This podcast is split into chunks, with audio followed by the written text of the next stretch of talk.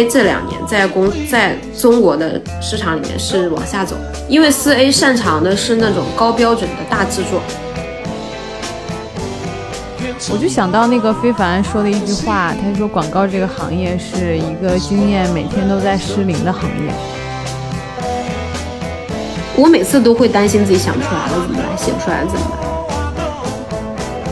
一个人只有做他最喜欢的那个东西的时候，才有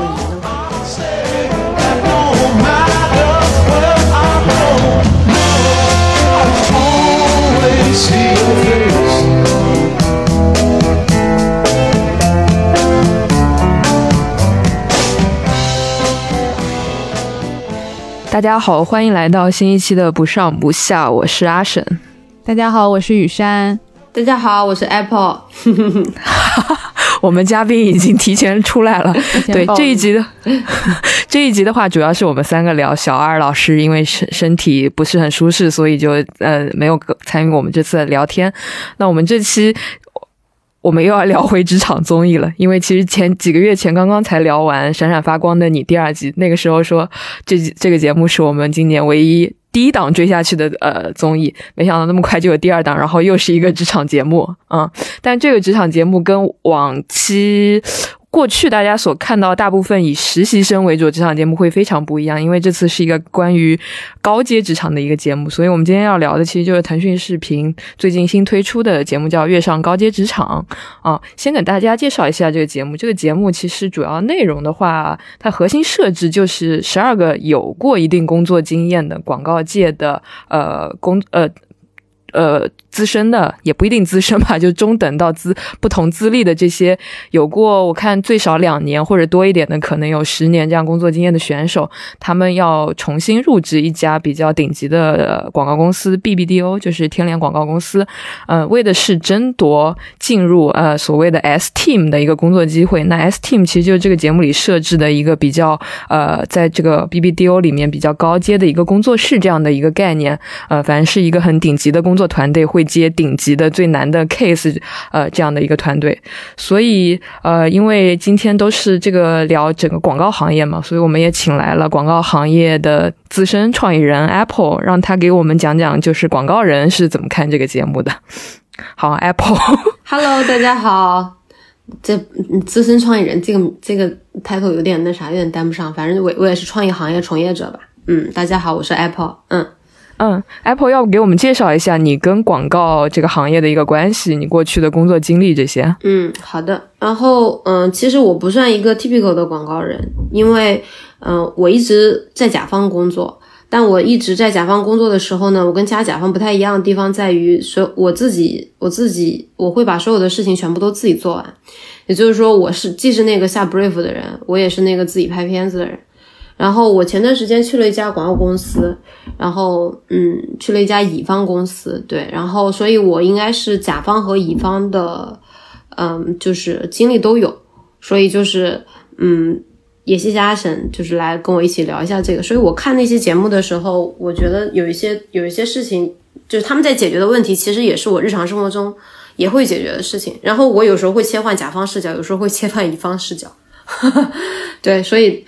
嗯，对，就是这样。然后，嗯，这个行业反正我做了有大概有七年吧，嗯，七年左右。然后就还是觉得这个行业对这个行业的很多事情确实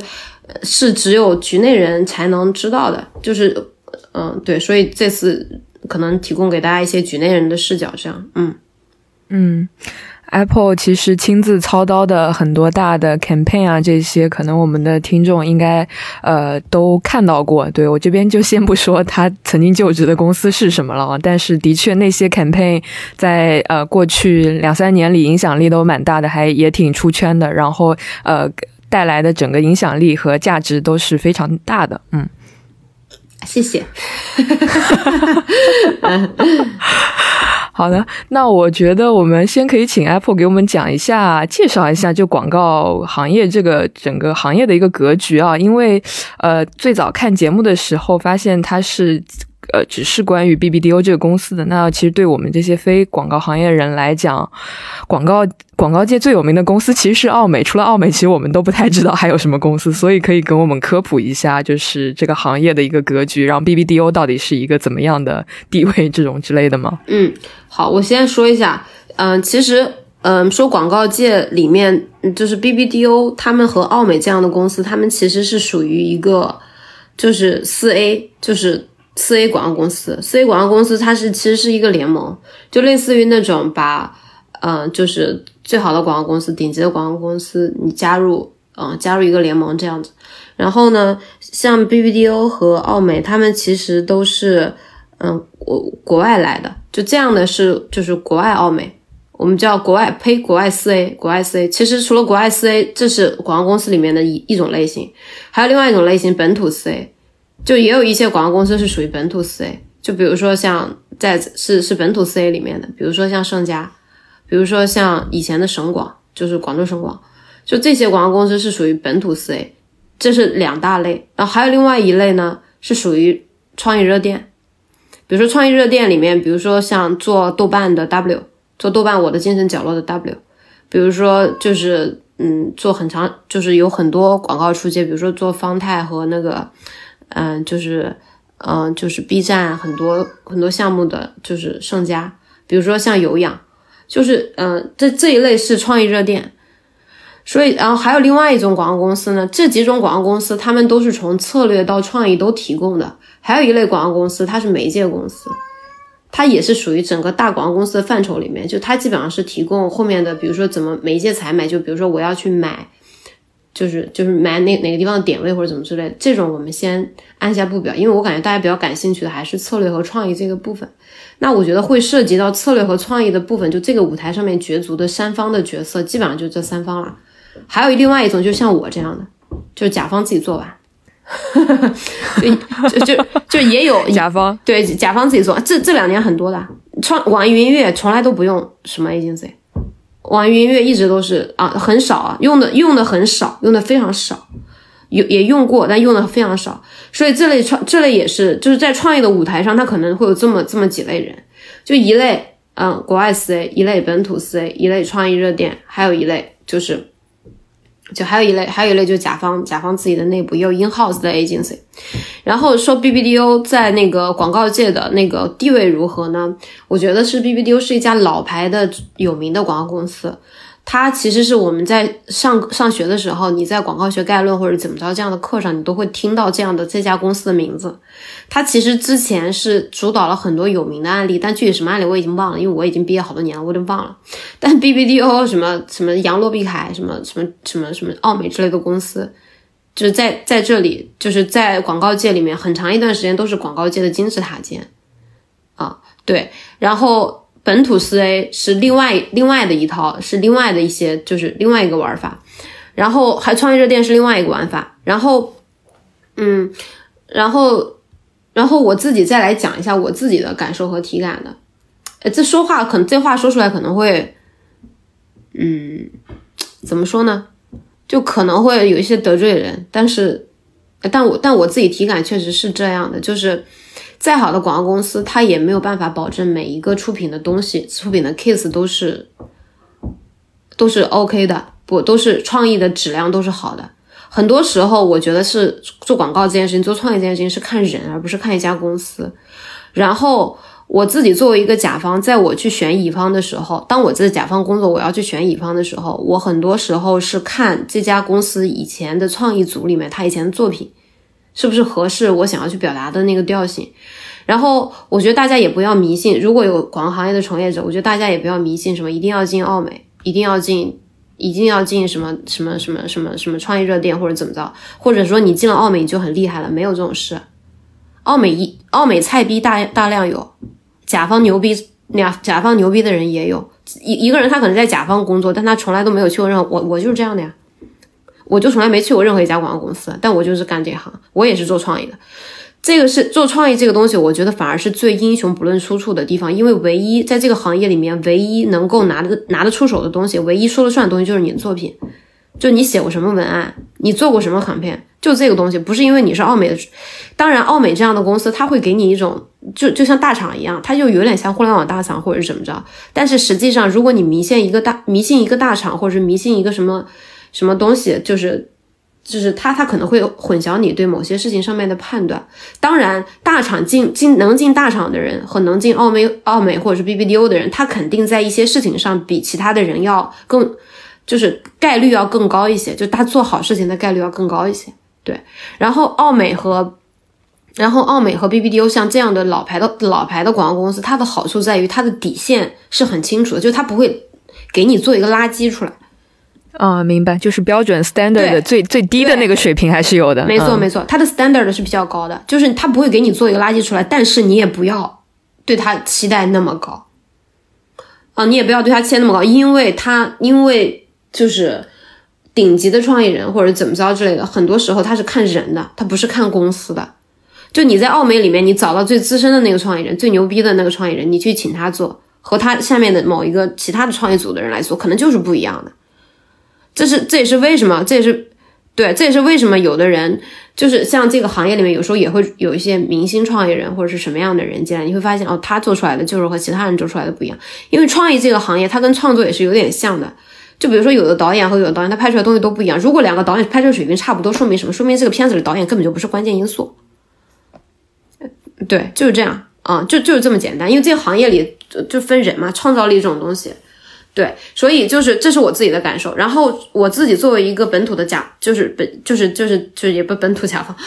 作为一个甲方，就当我自己在甲方工作的时候，我自己其实是认为。嗯，四 A 这两年在公在中国的市场里面是往下走的，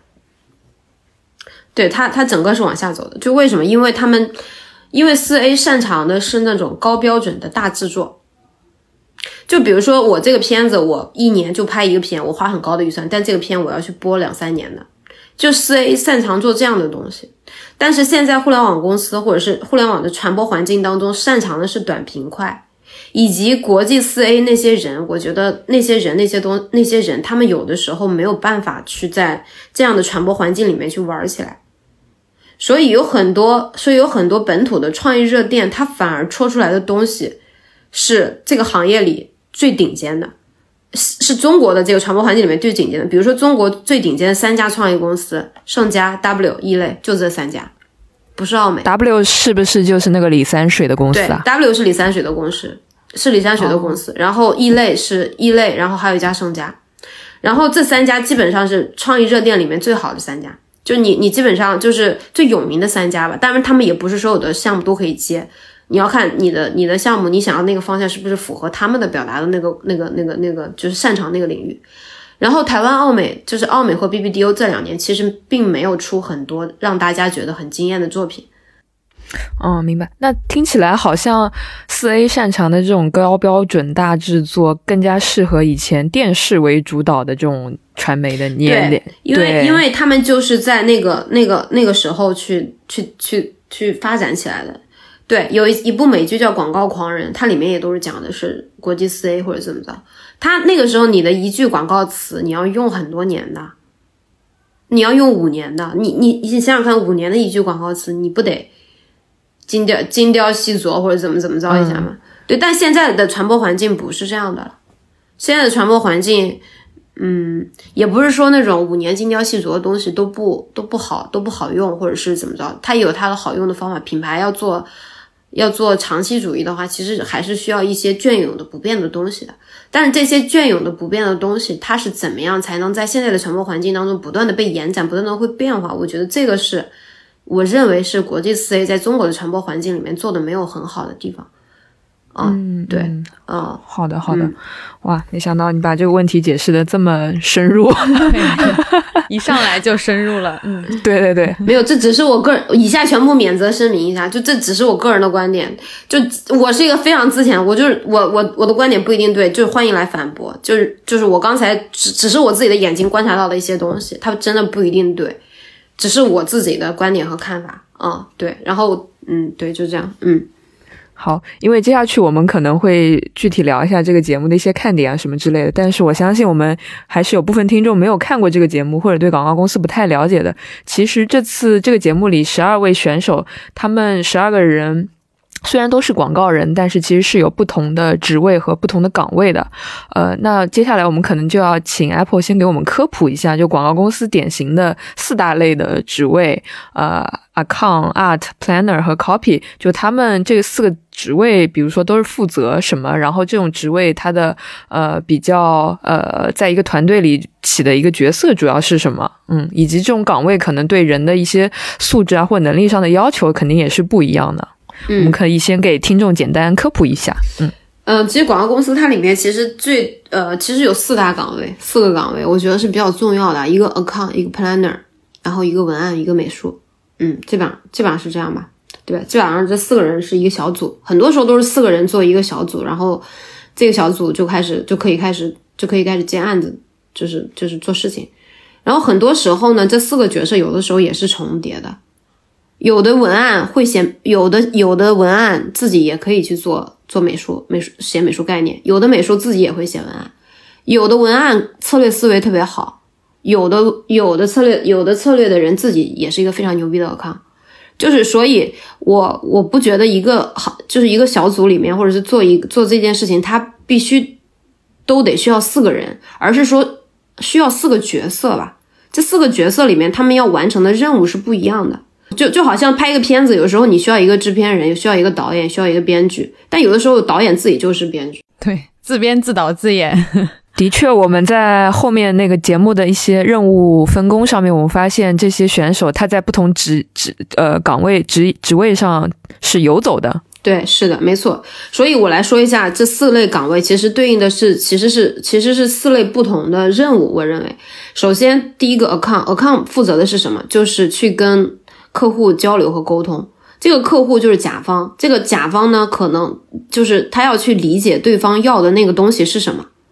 就是然后和对方去完成交流和沟通的工作。就比如说我们，比如说呃，我举个例子，甲方嗯，马上马上新年了，CNY 要去做一个 campaign，那么这个人他就要去跟甲方交流和沟通，这个新年你们要表达的东西是什么？你们的目的是什么？你们想表达的有没有一个大概的方向？你们的品牌？你们的价值观是什么？你品牌现在遇到了什么问题？这个项目的背景是什么？他的任务是把这些信息尽可能多的拿到啊。还有一个重要的任务是保证这整个沟通的过程当中尽可能丝滑的完成，同时给创意的同学留出一定的时间和空间，这是他的任务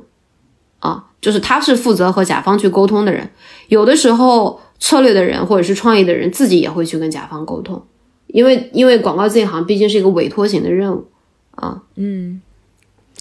对，其实听上去讲呃 account 的主要工作是要把这个 brief 给吃透、给理解透，然后呃告诉 art 或 planner 或其他的人。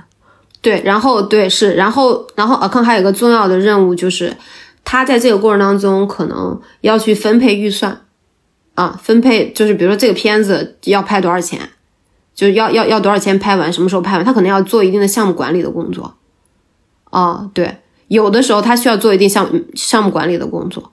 就比如说这个片子我们要在两个月之内做完，然后他的预算可能是多少钱，然后可能有的预算有的有的创意同学想了一个特别牛逼的一个创意，觉得我靠牛逼啊，特别屌，拍出来就是棒。然后呢，他说，然后一看拍出来要很多钱。然后，account 同学可能也会跟他说：“嗯，baby，你这个拍不了哦。”对，对他可能也会承担一个这样的角色。所以，我我其实觉得 account 有一他他其实呃肩负的是，首先是跟甲方沟通，然后项目管理，然后预算管理啊。对，有的有对这这这个是他他他所面临的几个任务。然后这个是这个是 account 的工作。然后策略的同学呢，我理解策略的同学他其实是帮助。嗯，甲方同学也就帮助，就是就是就是创意同学，或者说跟创意同学一起去，嗯，定义清楚这个品牌遇到的问题，以及用什么样的方法来去解决这个问题。嗯，对，就比如说广告，其实它最后或者是就是它最后，它我们都是说用一个就是信息的方法、信息传递的方法来解决解决企业现在遇到的问题。那么，其实你在企业，那么你前期就要定义清楚，就是这个企业到底遇到了的这是什么问题？这个问题是一个真问题吗？还是说它其实是一个假象？就比如说 CNY，就比如说，比如说现在有家企业说 CNY 新年我们要做一个做一个 campaign，我们的目的是，啊，当我们的企业的知名度在啊年轻一代里面更上一层楼，就是我们的知名度要进一步提升，在年轻。那么 plan，那么策策略同学就会去想，那现在的这个品牌的形象是什么？它在年轻一代里面究竟遇到了什么问题，导致它的知名度上不去？啊，如果我要跟年轻的一代去沟通，我现在的企业应该是一个什么样的姿态来跟他沟通，以及现在年轻人在 CNY 的时候，他们最想了解的东西是什么？我怎么样去找到这个连接的点？啊，对我觉得 Planner 同学以及普拉尔同学可能也会做很多的行业调查和深度的调查，嗯。对，因为我看节目看下来，我感觉 planner 其实它有很重要一部分工作是要前期做一些洞察、一些调研，让创意的人可以在一个有正确方向、有正确框架的呃基础上去发挥创意，不然这个创意就是天马行空，过于天马行空了，方向很容易不正确。对，包括我们在后面呃节目后面啊八第八集还是第九集那边，我们会发现有一次八月那组。唯一一次就是他拿了第二名，或者说他失败了哦，他呃的原因就是说他整个策略是非常大的错误，这种就容易全盘皆输。对，策略如果错了，基本上就是嗯怎么想都是错的。嗯，对，有时候有时候不是创意不给力，是策略本身就错了。然后，但这个策略错了，策略错了有很多有有很多时候有其实是有很多原因的，有可能是比如说洞察不到位。哦看到的东西不对，也有可能是甲方自己没想清楚，啊，这对，有可能是甲方自己没想清楚。创意其实，嗯，创意没有，我觉得创意这件事情很多时候是没有什么，嗯，高下之分的。就他有的时候你是能看到的是同样的一个一个一个一个那个，就是就是一个一个策略，不同创业人有不同的去打法。然后我很多时候觉得，只要一个东西它，嗯，做到足够的好，它就是做到足够的好，足够的用心，那它一定是就是会有一定的声量的。但是策略如果错了，策略如果错了，这个或者你摇摆了，或者你既要又要还要，你分不清楚东西的优先级，那这个就是很致命的。嗯，这我所以做甲方的时候，我做甲方的时候，其实我更关注的是策略。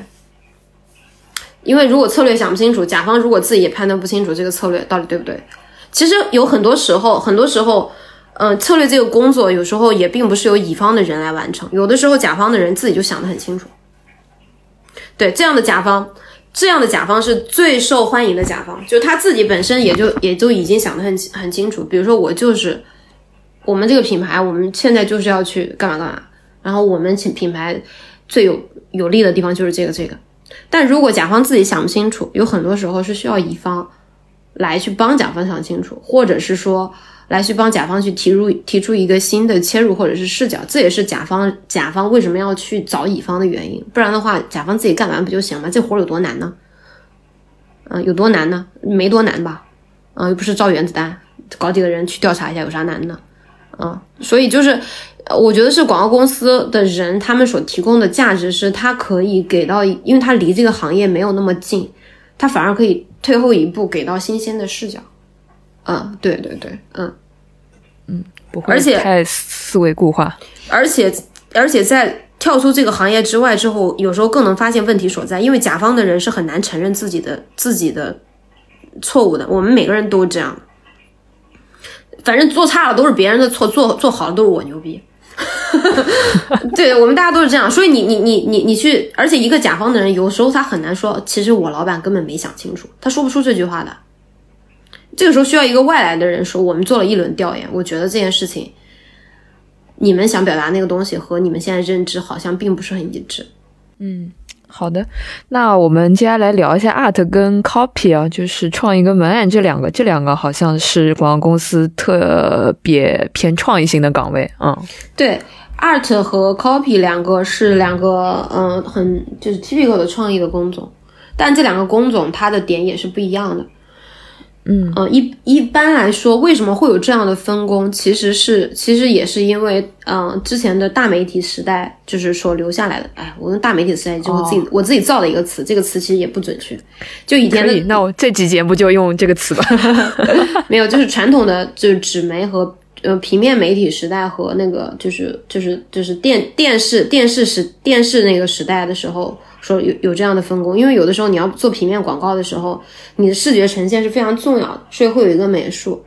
哦，你视觉特别重要，你要这个画面要要好看或者怎么着，所以会有一个美术，然后，然后，然后，然后很，然后，嗯，在在一个在一个就是一个项目的过，在一个项目的进行的过程当中，文字肯定是你传情达意很重要的一个东西，基础的东西，所以会有一个文案，所以文案和美术是就人们传递信息的两个 basic 的东西，所以。所以就会说有这样的两个的分工，但是其实，在有的广告公司，有的广告公司很重文案，有的广告公司很重美术，就不同的广告公司它的风格是不一样的。就比如说像，哦，就是，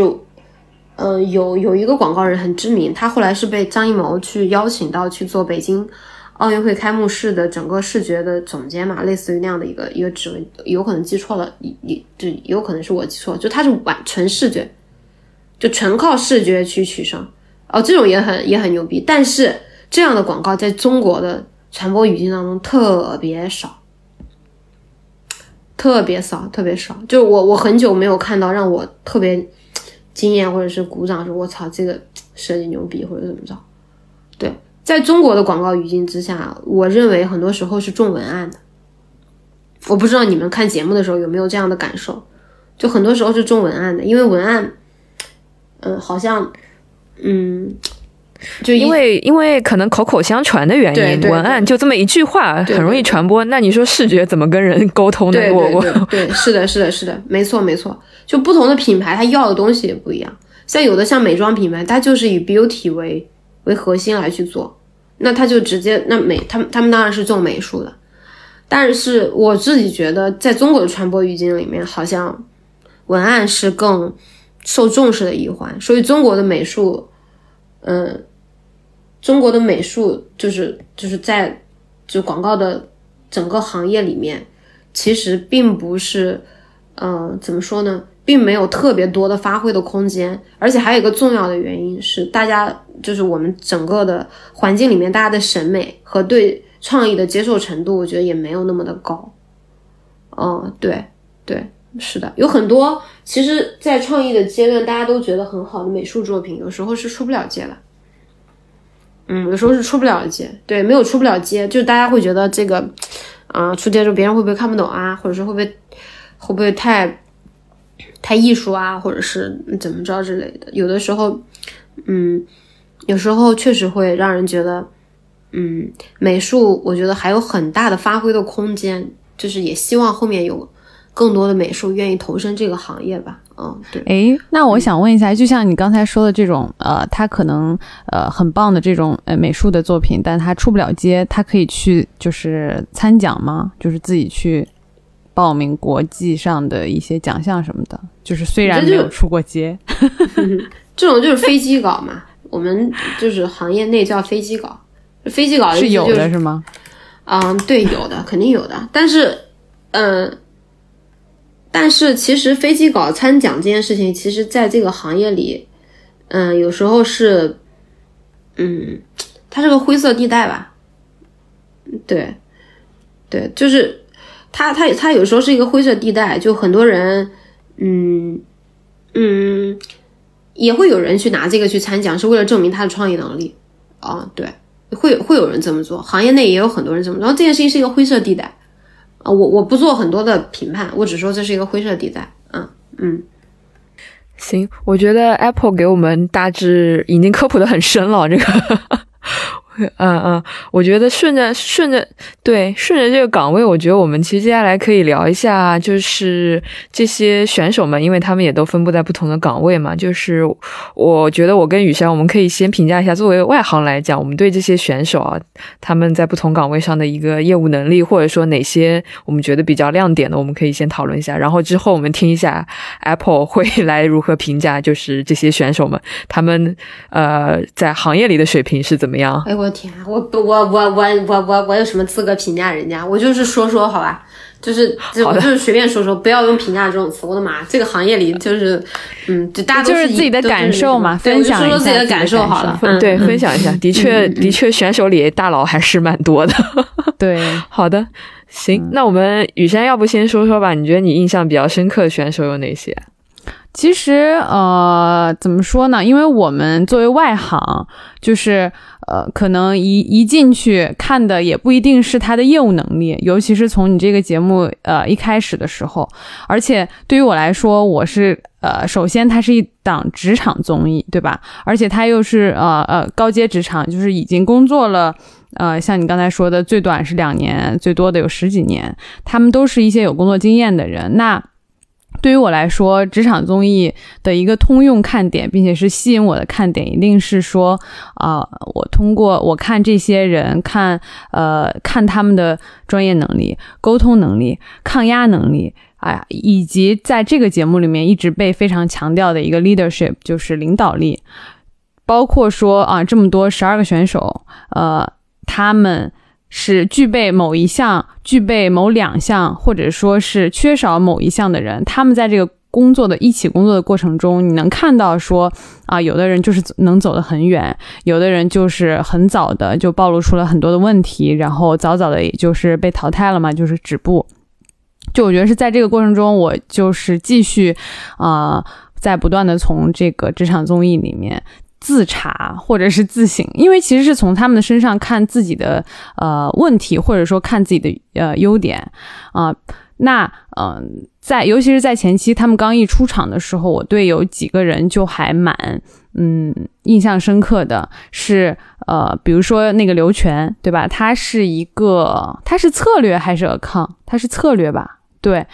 他给我最大，他当时一出来，他最大的一个也是节目组给他的一个点，就是他三进三出 BBDO，所以我当时就在想说，在广告公司这个行业，啊呃，跳槽频繁的跳槽，并且就是你还可以跳槽之后，你还可以又回到你原来的这个公司，是一个比较常见的现象吗？就我觉得待会儿那个 Apple 老师也可以回答一下我这个问题，然后包括呃另外一个让我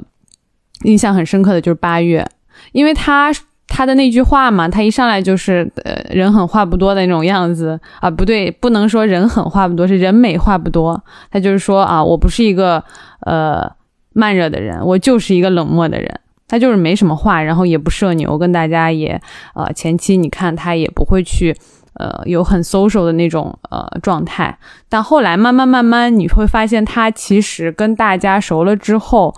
呃他反而是那一个。大家都所有人都很会很喜欢的人，不光是因为他的专业能力，就是他呃，对于他是一个文案嘛，然后他对于这这这种呃，对于一每一个 case 里面他的呃创意的一些呃非常独特的一个切入点，是他呃别的人都身上都没有呃，我觉得没有看到的呃的一个方面。另外一个方面就是他。他人格所散发出来的一些魅力，他就是可以让周围的人都很安心，然后也很其实也很讲义气，然后他又不是那种说很矫情啊，我们怎么怎么样，他什么都不说，然后但是就 就越是这样，然后越是让他的后来他的组员都特别喜欢他嘛，然后他也是因为这样，到最后那个要淘汰的时候。呃，其实他他是可以，其实充分是可以进 S Team 的，但是他就觉得说，我反正我就是要开心的来玩的，那我既然不能跟我的组员一起，嗯，就就也没有必要就留下啊。但这些其实都是整个也也不是说，就我刚才说的后面这些，就更多的是他在这个过程中，在这个节目的剧情当中所展现出来的一些呃呃，就是。面貌吧。但我觉得整个他这个人对于我来说确实是印象很深刻。我觉得啊，因为我看阿沈也是写了很多关于他的一个一个创意的东西。呃，我觉得从我的角度来讲，这个节目其实。呃，有非常大的两个看点，因为他今天讲的是一个高阶职场，那我其实从两个层面感受到一个高阶的地方，一个就其实是各个行业都通用的一些软实力上面的高阶。那从这个节目身上，我们看到刚刚雨山说的很多对领导力的这件事，他们在讲。那我们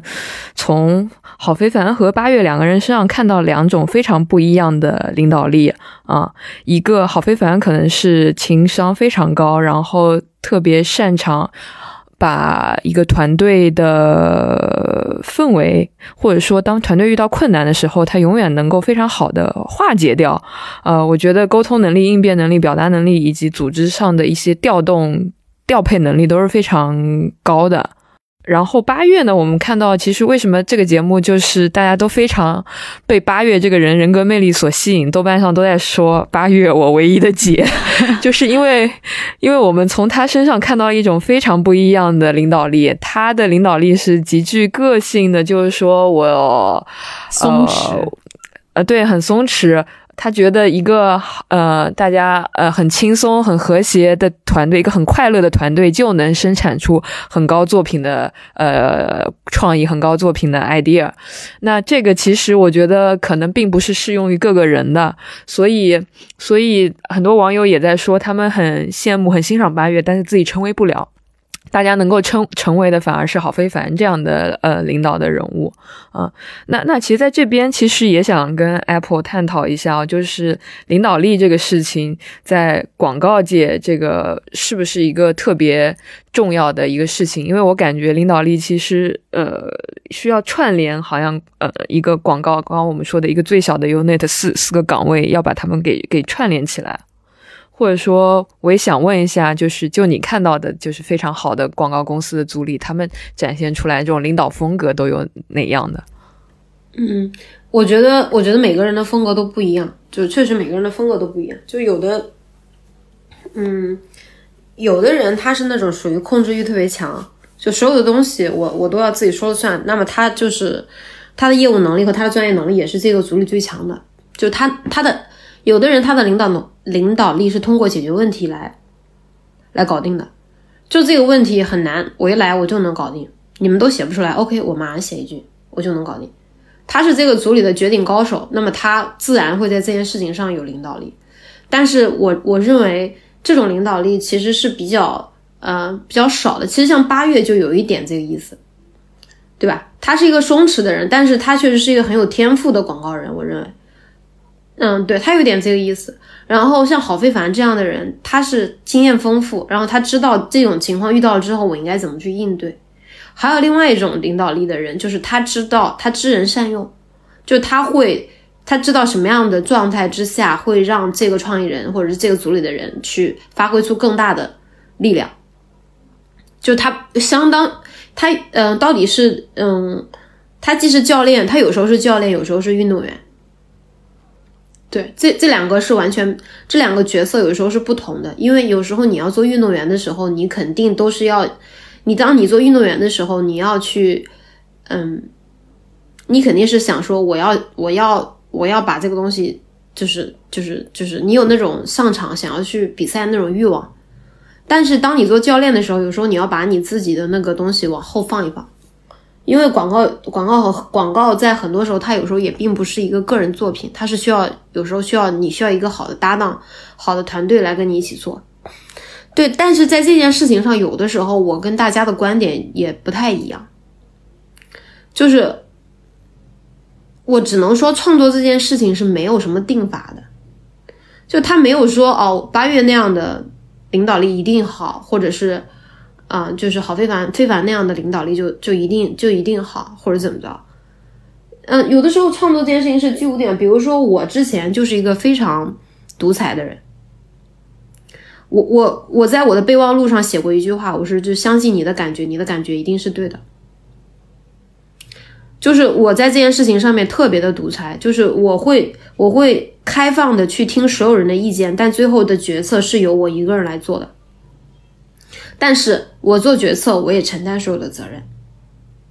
做决策的前提是你要担责任，没有你做了决策，让你的老板、你的 leader、你的你的组员来跟你担责任，没有这件事。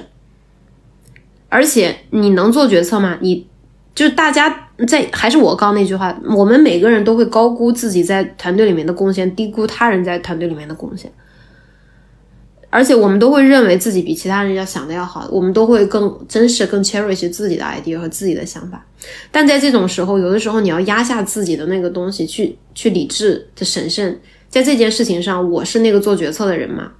在 i 我这这是我自己的观点，就是在 idea 面前，所有的人都是平等的，并不是一个资深的人在这件事情上就一定做的比你好。奥美的创意总监有时候写出来东西不如一个实习生，这事情没有什么，没有什么。他可能在其他的事情，比如说跟客户沟通，在策略的那个事情上面，他有时间的积累和经验的积累。但是在创意上的这件事情上面，有的时候他是没有办法，他不是说以经验或年资来论的。就是我觉得广告公司里面的领导力，他有时候很多时候来自于一个人的人格魅力。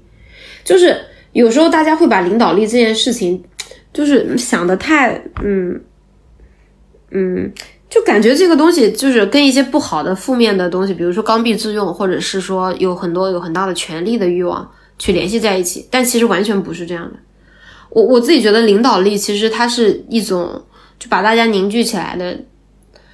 凝聚起来的某种力量，就是这个事情有一个人在那里，然后他是可以把大家聚聚集在一起，然后一起往一个目标去去做事情。就这个其实嗯没有那么简单的。嗯，没有那么没有那么简单。对，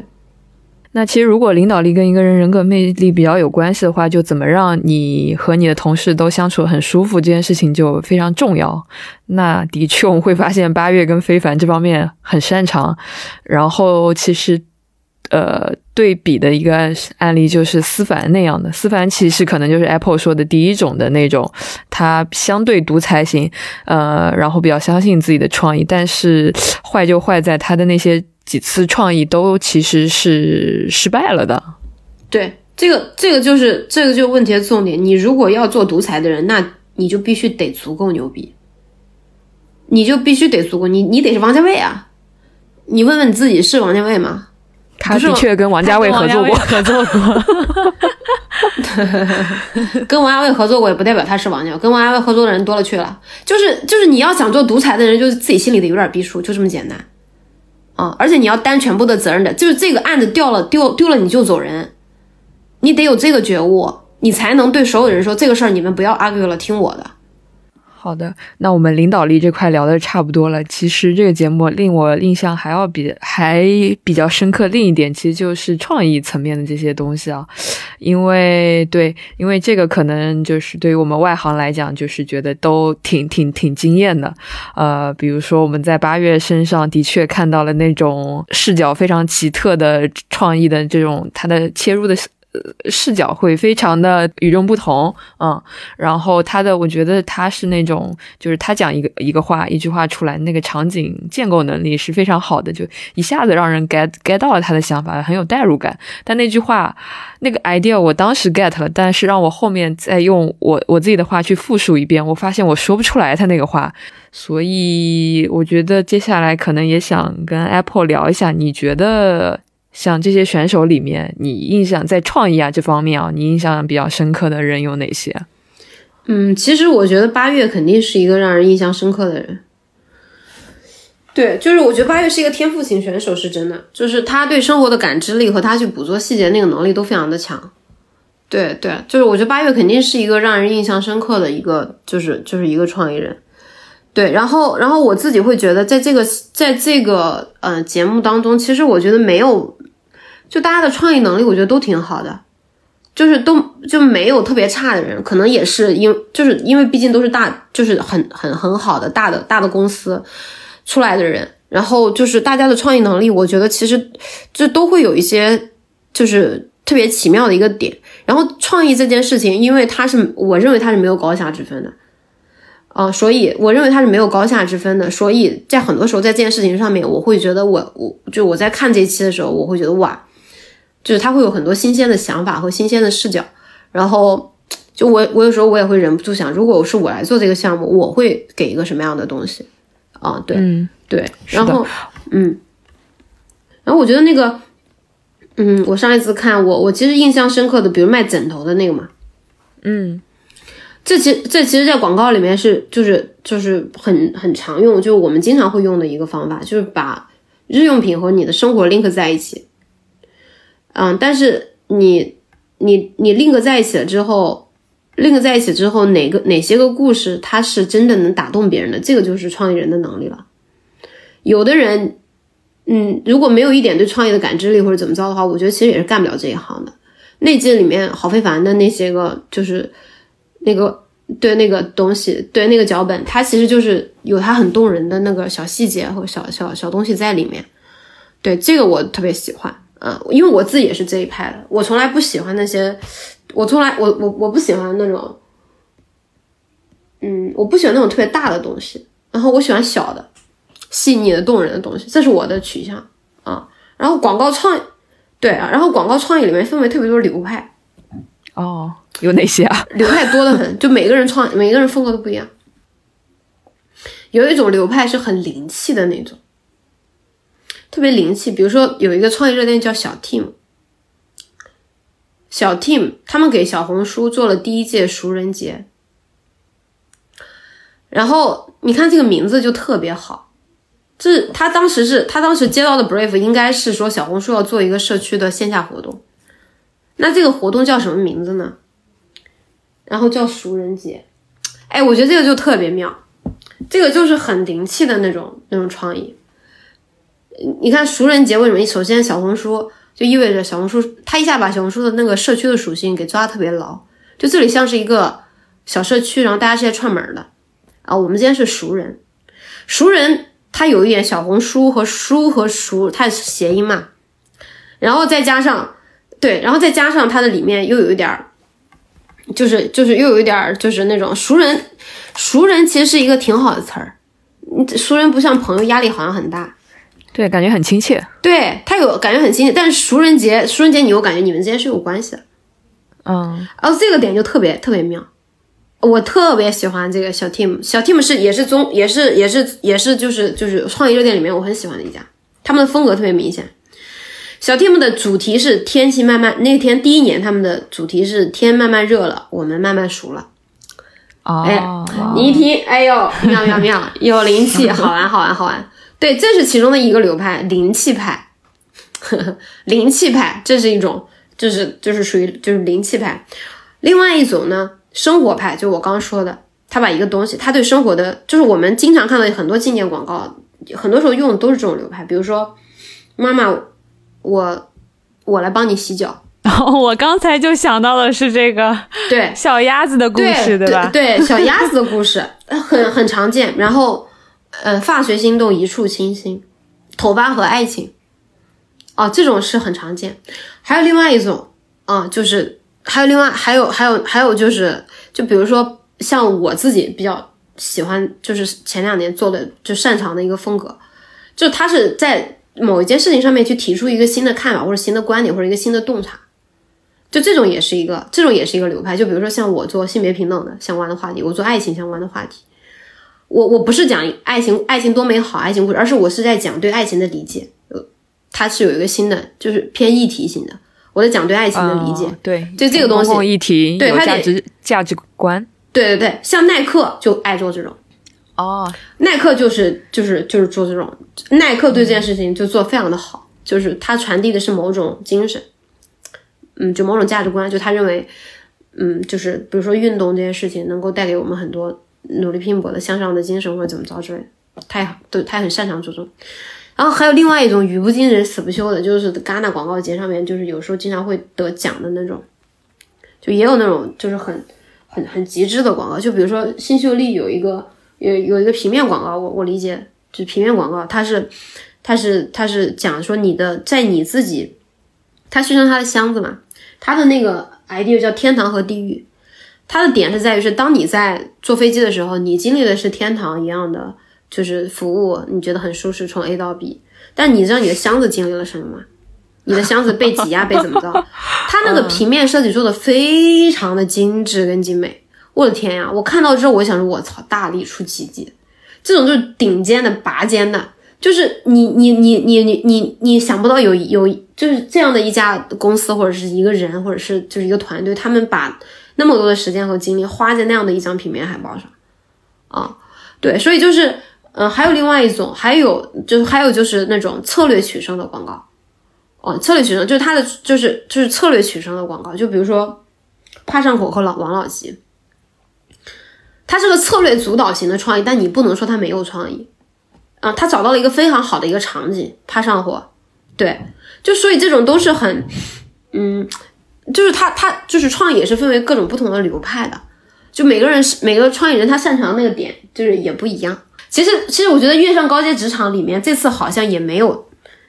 这种类型没有啊？是吗？我我自己会觉得八月是又有灵气派，但他我觉得他又有一点脑洞派的感觉。对对对，八月有一点，八八月有一点灵气派的那个感觉在里面。哎，但八月他给那个宜兴，宜兴是一个市嘛，做旅游广告，然后他提出的一个最关键的概念就是说，宜兴是产紫砂壶的地方嘛，然后他的那个概念又是一个旅游广告，所以他概念就是说那个泡在呃什么哦，来宜兴泡着。泡在宜兴，来宜兴泡着，对，这个来宜兴泡着，对，嗯。然后我觉得他有些像冰箱那个 idea，我就觉得他就是那个那种出奇招那种，有点脑洞挺大的那种，我觉得挺喜欢的。哎，那我觉得聊到这儿，我也很好奇，就是你觉得像创意这种东西啊，就是它是会江郎才尽的吗？就是因为我们在这个节目里，这节目啊，把那个包子这个选手就是。多多少少有点包装成一个，就是好像到了他，因为年纪也到三十五岁，到了这个高阶职场，有点好像爬升有点困难。然后我们发现他也不是很自信，然后一开始几次呃呃出师都有点不利，后面遇到了比较好的团队，然后感觉还是有几次小的胜利的。所以我也想问一下，就是创意这个东西，呃，是是是持续会有的吗？还是说就可能 是 看运气的？我觉得，我觉得这件事情是这样的，嗯，说实话，因为你会发现在这个行业里面，一个创意人的一线创作的生命可能确实没有那么的长，嗯，对，这是很残酷的一件事情，因为你，你到后来，你你自己的，你自己对很多事情的，嗯，就是理解和你对很多事情的，嗯，表达的欲望可能就没有那么强了。我们也能看到有的导演或者有的作家，你说他的创作生命有多强呢？有的作家他可能，你像郭敬明现在就不写书啦。嗯，你能看到有的导演他可能导了一两个片子以后，后面也再也没有作品好的作品出来，就这件事情就是很残酷的。这个事儿我必须得就是很坦诚的讲，就是这样的。就是这个是因为你觉得是因为他们嗯没有创意了，没有表达欲了，还是因为什么？还是灵气用尽？你看周杰伦现在也不写歌了，嗯，周杰伦现在的作品觉得好吗？也不好吧。我觉得其实你其实这个问题是所有的创作者都一定会面临的一个问题，就是你的表达欲如果消退了。年轻的时候你会觉得自己的直觉特别好用，因为你对这个世界充满了很多想法，然后你。你不知道这个直觉是从哪儿来的，但这个直觉它就是特别好用。你看，那郭靖，我们每个人都有写日记的时候。你写日记，你欲望最强烈的时候，肯定是你青春期的时候，高中的时候，或者失恋的时候。你表达欲最强的时候，一定是这个时候。对，但你这个时候过去了，你的直觉消失了，或者没有之前那么好用了之后，你还要不要干这一行？这个是你自己要去面对的一个问题。然后你问说创意人这件事情，创业是不是会枯竭？我想说也有，也有后期就是大器晚成的人，比如说我们以前不会觉得蔡依林是一个大艺术家，但你看蔡依林现在仍然在创作。以前周杰伦去哪儿了？我们不知道，他还是对。但是你不可，但是你说蔡依林的成就就创过超过周杰伦吗？不一定啊，周杰伦很牛逼啊，只是他就在那段时间去那个什么了。他在那段时间之后，他生活变好了，或者他表达欲消失了，这个人变了。嗯，但他留下了很很很重要的东西，很棒的东西，对很重要的东西。我觉得大家与其想我会不会江郎才尽，不如想我到底要怎么样才能做出让我满意的作品。其实我觉得这个问题的背后是大家每个创意人都要面临的心理的一个恐惧。我自己也有这样的恐惧，就是如果我一辈子都做不出我想要的作品怎么办？我做做这一行，但是我没有慧根，我怎么办？就每个做艺术的人一定都会问自己这个问题的。我又不是李白，我又不是苏轼，我又不是斯皮尔伯格，我在广告界我又不是林规直，我又不是谁谁谁，我我没有八月那样的才华，我又没有那么松弛，我他妈一天三天憋出来俩字儿，我能干这行吗？就我能做出让我觉得好的作品吗？我觉得这个问题，我我说实话，我觉得这些问题我没办法给答案，因为我自己也不知道答案。我只我我我只能分享我自己的一个想法，就是如果特别想做这件事，不做不甘心，那就做一做。嗯，明白。我觉得的确在包子身上好像看到了这样的类似的恐惧啊。我其实自己看这个《月上高一职场》啊，就是。最开始看的时候，让我印象最深刻的一个点就是说，哦，我才发现原来要做广告这个行业，你要，呃，在工作之外的生活里，要把自己浸泡到那么多的兴趣爱好、那么多的活动里去吸收养分。这个我觉得是跟其他很多职业好像不一样的一个地方。就是你，你必须得有很多的兴趣爱好，你要了解一些很新的东西啊，然后你可能这些东西你都要比较懂，比较比较比较能够 get 到那些事情，嗯，你才会有好的创意。嗯嗯嗯，对，没错，就是这样的。我觉得，我觉得你说的这个事情，它也是为什么？其实刚才你们说，就是有个小男孩，就小龙三进三出 BBDO 或者怎么着之类的。我说实在话，我觉得广告人应该是，嗯，行这个行业里面，就是相对而言很。很很很不职业化，就是他的就是他的职业化的程度非常不刻板的一家公司了，嗯嗯，就一个行业了，就是因为广告人他需要去生活，哦，他需要去生活，他没有办法，你说三进三出或者怎么着无所谓啊，只要你能想出 idea，你就你就是好汉啊，你能解决问题你就是好汉，我管你什么三进三出或者什么别的，你三进三出又怎么样呢？他不像。它不像一家，它不像在甲方的公司工作或者怎么着之类的。我们说这个东西它要有，就是你要在这个行，你要对你的业务足够的熟悉，或者你的行业足够的熟悉。然后你离开一段时间，你回来之后，可能这个东西的发展你就跟不上了。那完全不是啊！对于创意人来说，每一个项目、每个 case 来了来了之后就是全新的。它不是一个持续性的一个，它不是说我在这件事情上我垒一个，它不是建一个房子把这个房子越垒越高，它是不停的要去建一个新房子。对，这个这个这个是完全不同的，嗯，对吧？所以其实当呃创业人需要获得很多生活的滋养，这种其实某种程度上也是在这种有点像在修复他的直觉，或者更更好的培养他的直觉这样的感觉嘛？对，我觉得是的，就是他需要去，嗯，有的人去修复他的直觉的方式，maybe 不是通过休息，maybe 有别的方式。嗯，但是我确实是觉得这个行业里，嗯，你看，你看那些一线的创意人，金鹏远现在也不干这一行了，嗯，然后你看东东锵写了文案的自我修养，你看他现在还写文案他也不写了。对，所以他们后期的转型一般会去做些什么？后期的转型有很多，就随便就是做做不同的人有很多，有的人开广告公司了呀，有的人可能去开了一家店。啊，有的人可能就做博主啦，做自媒体啊什么之类的，像东东，对东东锵不就做博主嘛？也有的广告广告人，他最后自己去了甲方呀，做品牌总监或者什么之类的。也有的人一直就在一线工作，也有的人后来去做更牛、更更深刻的创，就更深刻的表达去了。也有广告人去转行去做，比如说去当导演，或者是当当什么，就是编剧，这都有的。嗯，像李新平出书的也有的，嗯，都有很多。我就想到那个非凡说的一句话，他说广告这个行业是一个经验每天都在失灵的行业。对我就就觉得这句话还感触挺深的，就是你像你刚才说的，它不是一个。呃，很职业化的一个行业，就是我可以靠以往的一个经验和一个路径，因为其实其实我们按照这个广告公司的这岗位来说，其实像客户岗和策略岗，我觉得这两个岗位它是一个会依靠，你就是你比如说你做的越久，你的你的资源、你的人脉、你的经验肯定一定是越来越丰富的。但相反，对于文案，我觉得尤其是对于文案来说吧，它就是一个需要。就是一个呃呃常变常新的一个东西，对，嗯，我觉得其实嗯，我不知道，有时候我也不知道它是不是常变常新，但是它，但是我自己的感受是，你每次都是要重新搭一所房子，嗯，这个对于一个创意人来说，对于我自己，我干这一行来说，也是一个大挑战，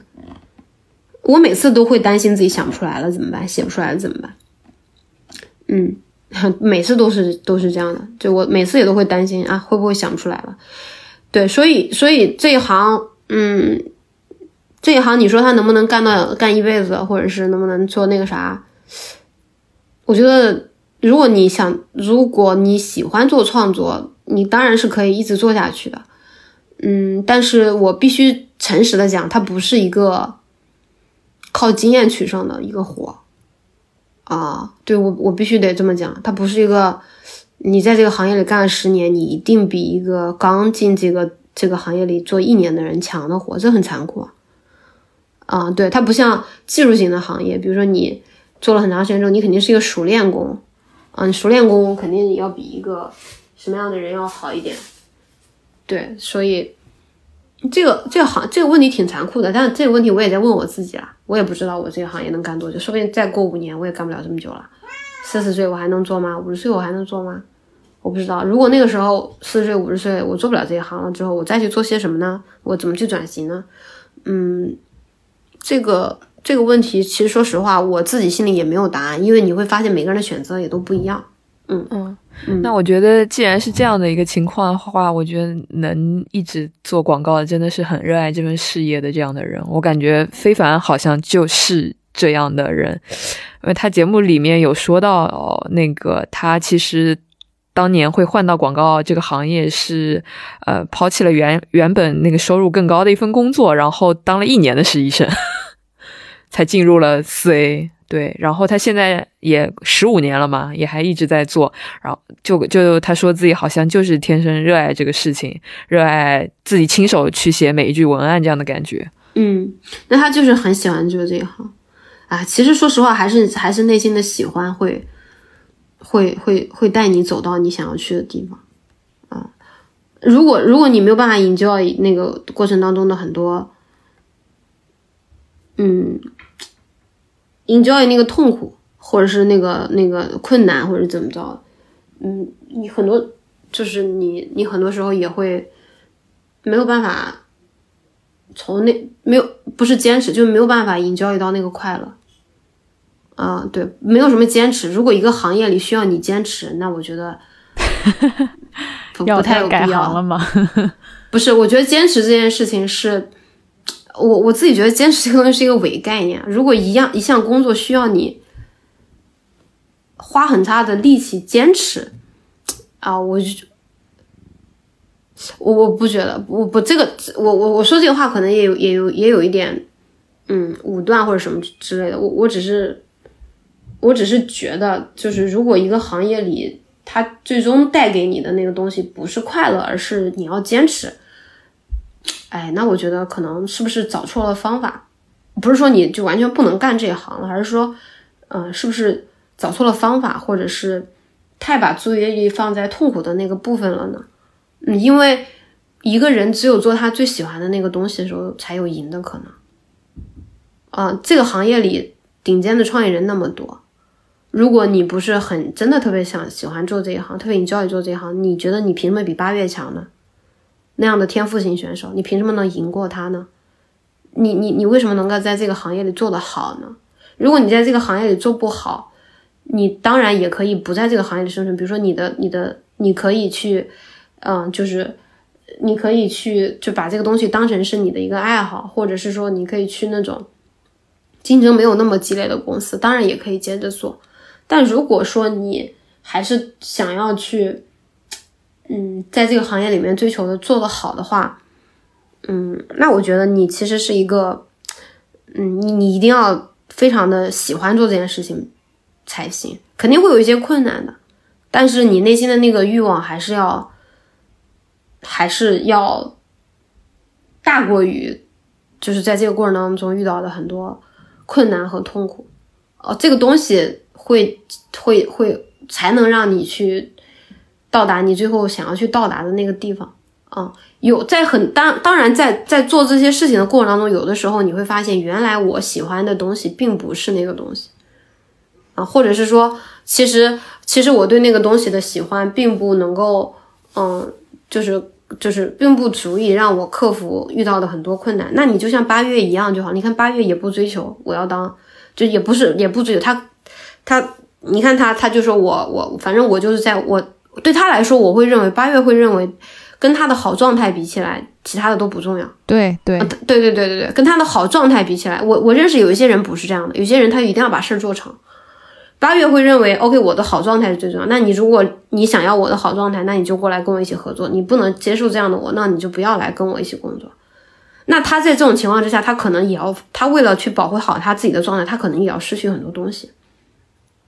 嗯。然后刚刚聊到创意这个流派嘛，其实，呃，这个节目最后啊，李诞我印象很深，李诞抛出了一个很有意意思的一个观点，就是讲到广告观这个东西，呃，他会觉得说广告观其实大的来讲，其实可能分分两派，一个是商业派。派的一个是艺术派的，然后他自己虽然当年是师从林桂之，是在然后在奥美里面实习，但他其实对四 A 的那种特别注重艺术性、特别注重创意性的这种广告观，他已经是摒弃了的。他自己觉得，就是广告公司的首要目的其实是帮客户把这个产品给卖出去，因此他会觉得说，其实，在可能在中国这样的一个环境里，最有效的卖产品的方式其实就是重复，其实就是。去洗脑，因此这个创意可能有的时候并不需要有那么高的一个一个艺术性在在在那里。那这里我觉得，呃，就提到了这个商业性跟艺术性上，这这好像是一对比较对立的一个观观观念啊。然后我其实也想跟你们聊一聊，因为我觉得刚刚我们讲到那么多广告公司，其实有一个非常重要广告公司我没有讲，就是花与花。好，对对对对对，这也是一个流派。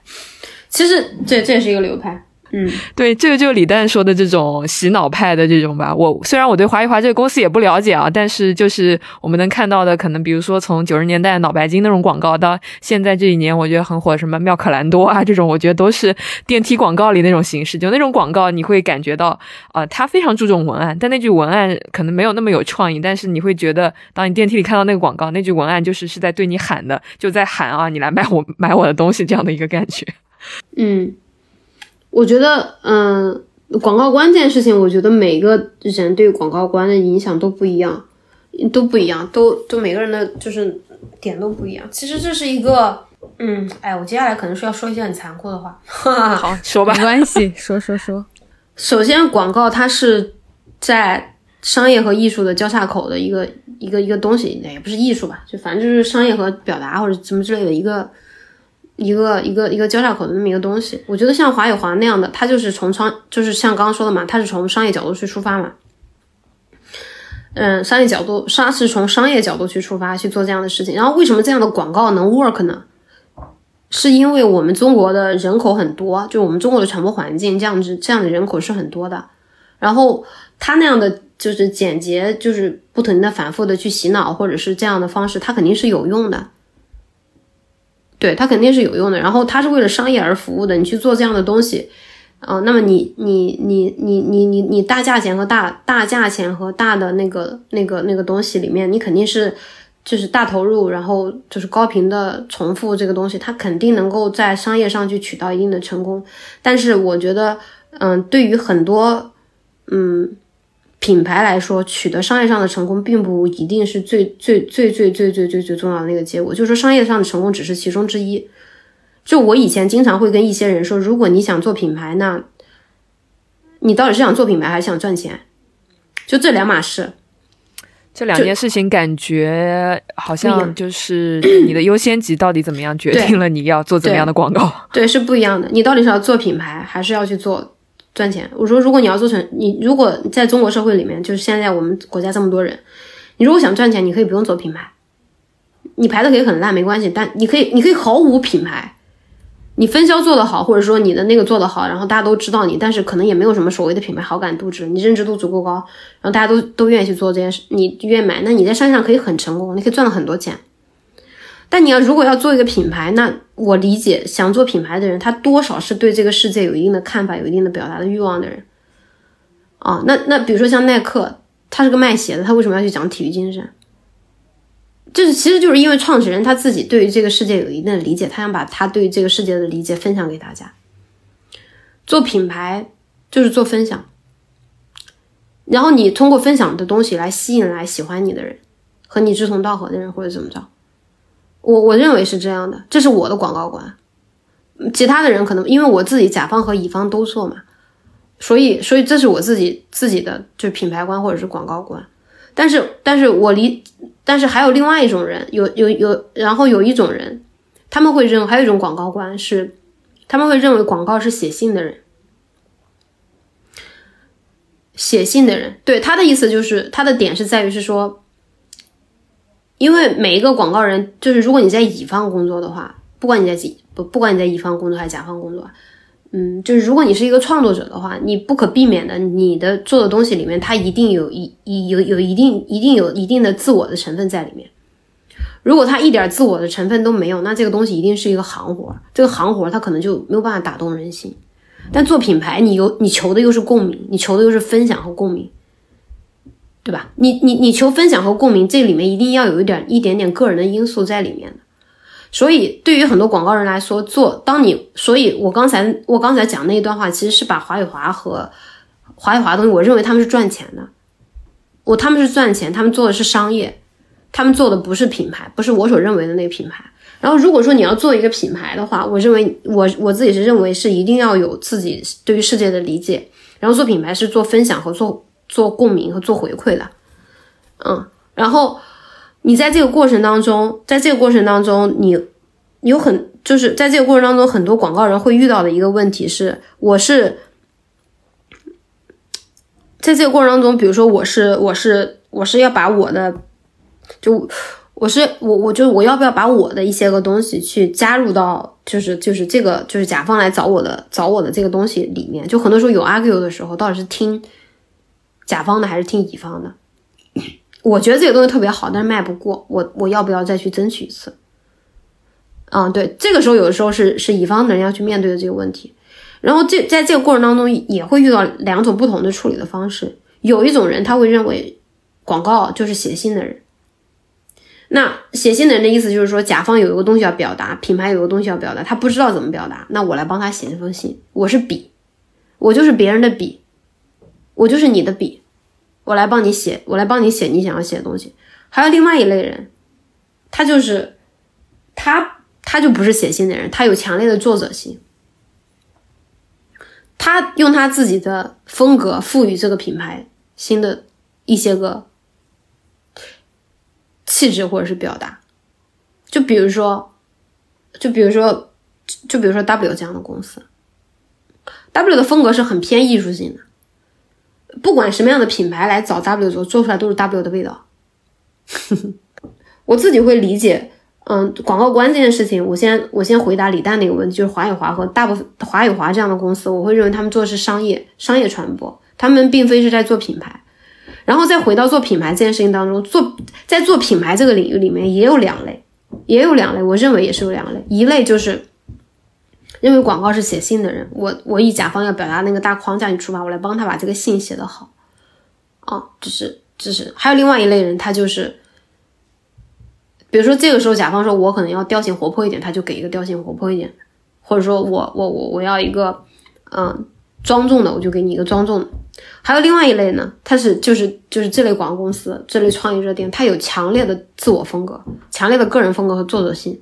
然后呢，有可能有的广告公司，有的甲方，有的品牌，他就喜欢这样的风格，他也想做这样东西，他就来找这样的公司。这样的公司就是独一份儿，就就有点像私房菜。嗯，对，就有点像私房菜。对，那那说到这个，就其实华与华为什么就是它是这样特别偏商业性的？我觉得某种程度上也是因为，就如果我们去看华与华，它的客户，它的客户全部都是中国本土企业、本土品牌。那我觉得其实这些公司它。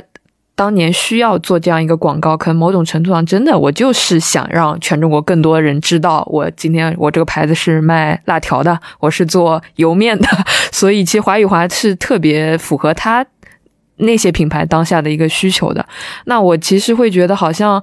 特别偏可能偏做品牌的这些呃甲方，可能很多大部分还是偏外资的。早期啊，肯定还是外资品牌会会多一点，所以我感觉这个事情上，为什么就中国，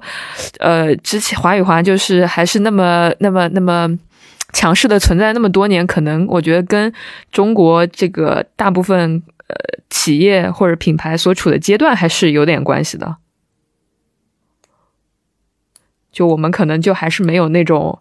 呃，我我国可能就是这种非常带有品牌属性的这些牌子，可能还是呃稍微少数一点，但在慢慢做起来这样的一个阶段。嗯，对，是，就是跟我们国家的这个商业的商业的发展的发展的业态和我们所属的传播环境，然后因为中国这么大嘛，就我们国家就是太大了，就人很多，然后不同的人他的喜好和偏好的风格都不一样，然后。对，所以华语华这样的公司，我觉得肯定还是会存在很久的。嗯，我因为我是内容行业嘛，然后尤其是在这个互联网，呃，这个高速呃发展的后面的这些年，然后包括影视行业啊，前面。非常辉煌的那些年之后，就是有一个东西，就是叫内容营销这个东西。我觉得它也是一个，嗯，也是就是在那个时期出现的一个东西。因为我之前在呃，就上学的时候，在大厂里面，就是视频平台，呃，实习的时候，他们都会在市场部里面会有内呃内容营销这个组啊，或者什么的。那我就想知道，因为现在市面上也有很多这种搞营销的内容营销的公司，那你觉得就像这样的营销公司算是搞广告公司吗？就是我我我有点区分不开，说广告公司、营销公司，呃，还有内容营销，就是他们的他们是存在交集的东西，还是说呃互相包含的东西？嗯，哎，我觉得不要理这些概念，嗯，这些概念说实话都是为了，都是都是。都是一些黑话，然后黑话有时候会会阻止你，阻止我们啊，不是阻止你，阻止我们去去了解到这个东西的本质到底就是他在他在干的事情到底是什么。其实我觉得就问一件事情就行了，就这个这家公司到底在干嘛？就比如说比如说广告公司，你可以理解它就是拍广告，它交付的产品是什么？我觉得这 that's a key point，就是它交付的东西是什么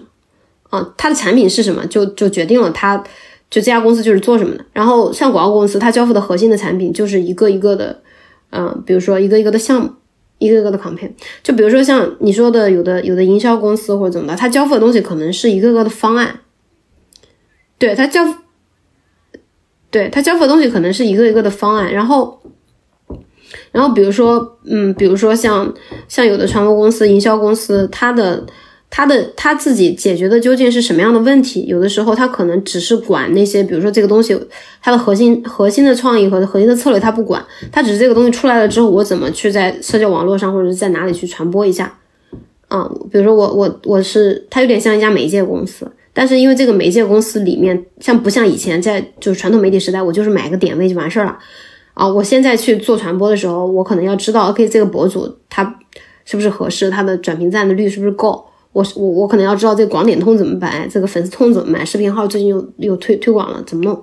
对，这营销公司这这种，然后有的营销公司呢，他也会去接，比如说像线下活动，就类似于这样的活。就比如说这个这个广这个广告公司，他要去就这家品牌，他要去办一个线下活动，那那我来承接一个这这样的线下活动，就是也有的广告公司去，也有的营销公司去做这样的行。我觉得不必把这件事情去拘泥于它到底是中间是包含的关系还是不包含的关系，因为像有的像奥美这样的公司，它有时候它有的时候会把营销的事情也一起接掉，有的广告公司它可能就只拍广告片。所以就是，不管是广告公司也好，营销公司也好，内容营销怎么着也好，实际上我会认为它中间其实并没有一个相互包含的关系。我觉得只问一件事情，就是很多时候他们的业务都是交叉的。我觉得很多时候只问一件事情就可以，就是它到底是它的核心交付的产品是什么？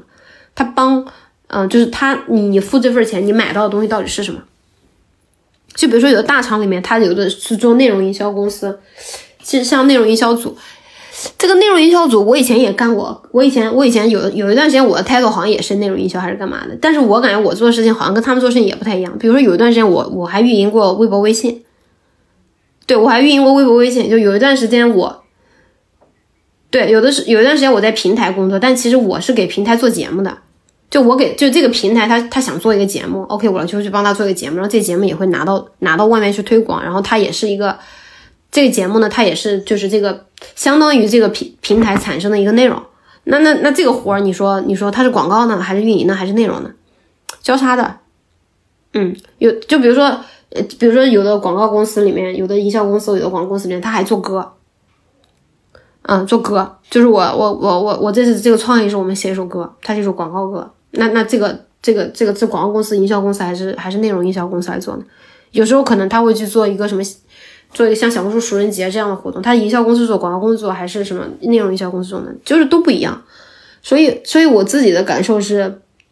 嗯，就这些什么行业分分的这种东西啊，细分的东西都都无所谓，就是。我也我我也没有办法给一个特别的定义，说哦，A 一定包含 B，B 一定包含 C，他们之间非常的泾渭分明，没有这样的，就是嗯，在这个行业里面，其实挺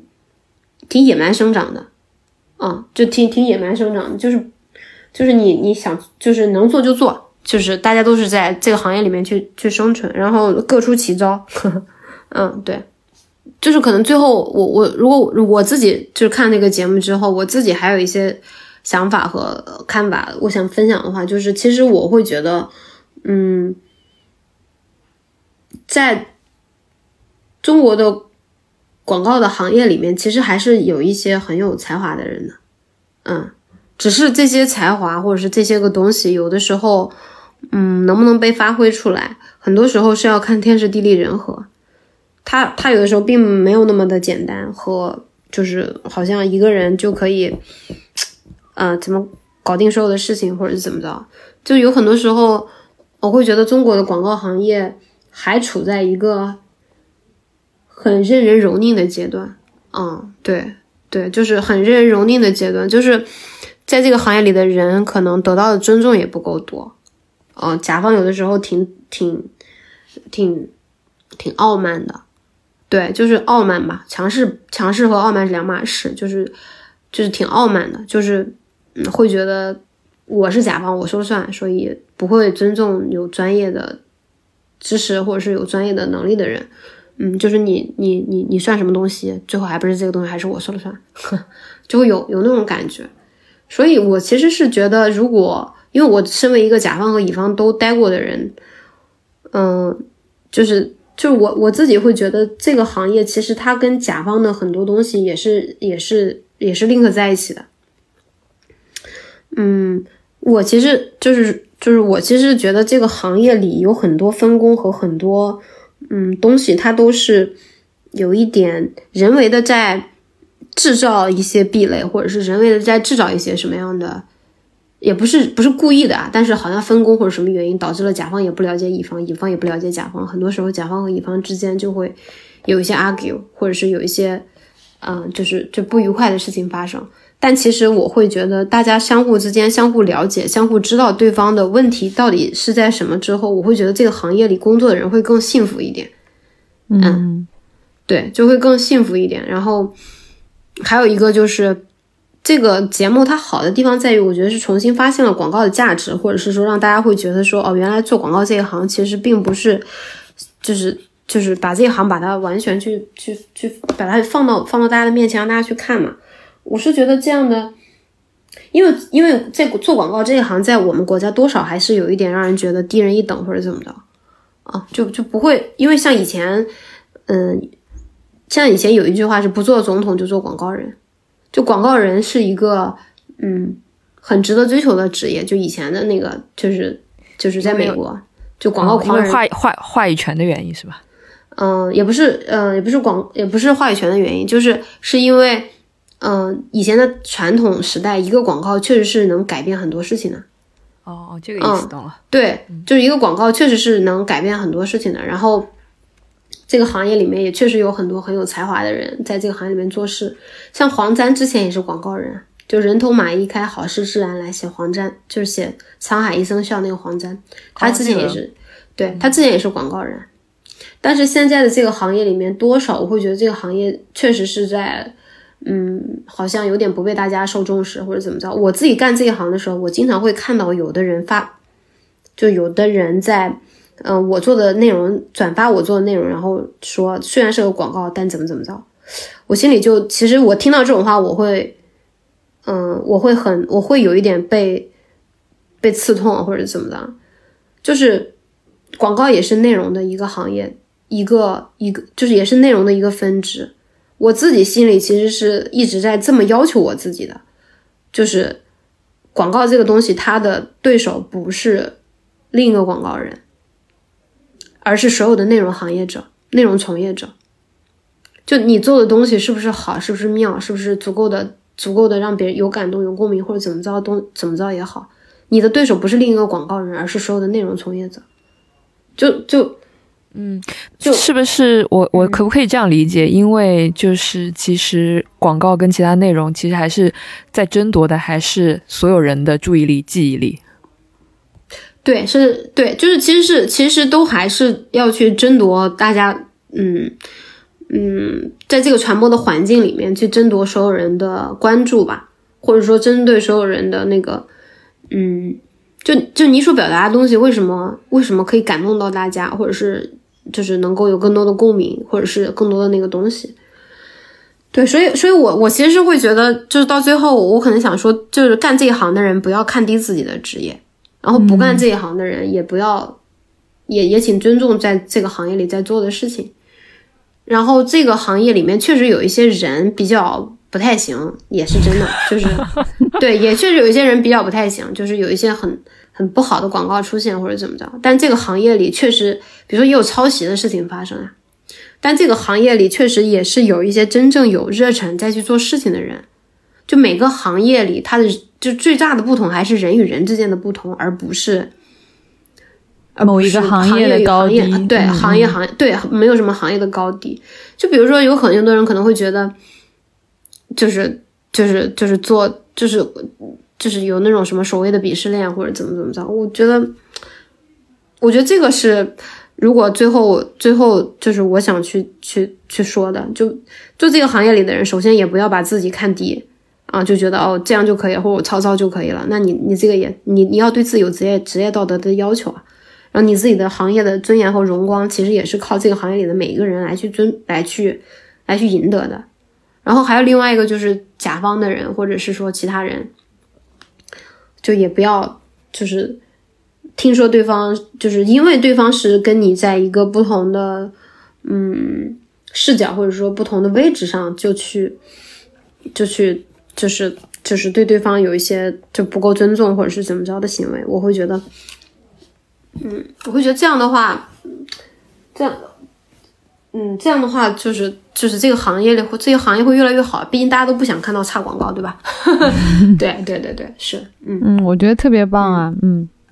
对，Apple 给我们讲了很多掏心掏肺的话，是的，我我其实觉得最后最后我们说回这个节目啊，我觉得刚刚 Apple 讲那句话特别的好，就是这个节目其实还是呈现了广告行业的一个一个价值，我觉得对我们这些外行来讲，它首先更。呃，最基本的是告诉了我们广告人、广告行业都在做什么。其次，我们也在这个节目里看到了广告行业还存在的一些理想主义啊这些东西。对，所以我觉得